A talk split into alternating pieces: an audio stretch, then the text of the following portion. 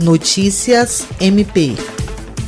O Ministério Público do Estado do Acre, por meio do Grupo de Atuação Especial no Combate ao Crime Organizado, obteve perante o juízo da Vara de Delitos de Organizações Criminosas do Estado do Acre a condenação de Rafael Cavel Braga e Vitor Alexandre Junqueira, apenas que somam quase 40 anos de reclusão pela tortura qualificada e morte da transexual Fernanda Machado da Silva, além dos crimes de integração em organização criminosa e de corrupção de menores. O crime ocorreu na madrugada do dia 25 de junho de 2020, no bairro Preventório, em Rio Branco, e contou com grande repercussão.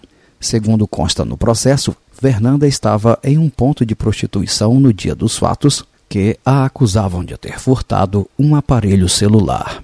Desde o início do caso, a investigação foi acompanhada pelo promotor de justiça Hildo Maximiano, do GAECO, e a prisão preventiva dos réus ocorreu no dia 3 de agosto de 2020. O promotor de justiça Júlio César de Medeiros, membro do GAECO, realizou a instrução criminal e foi o responsável por apresentar as alegações finais do Ministério Público no processo com o pedido de condenação.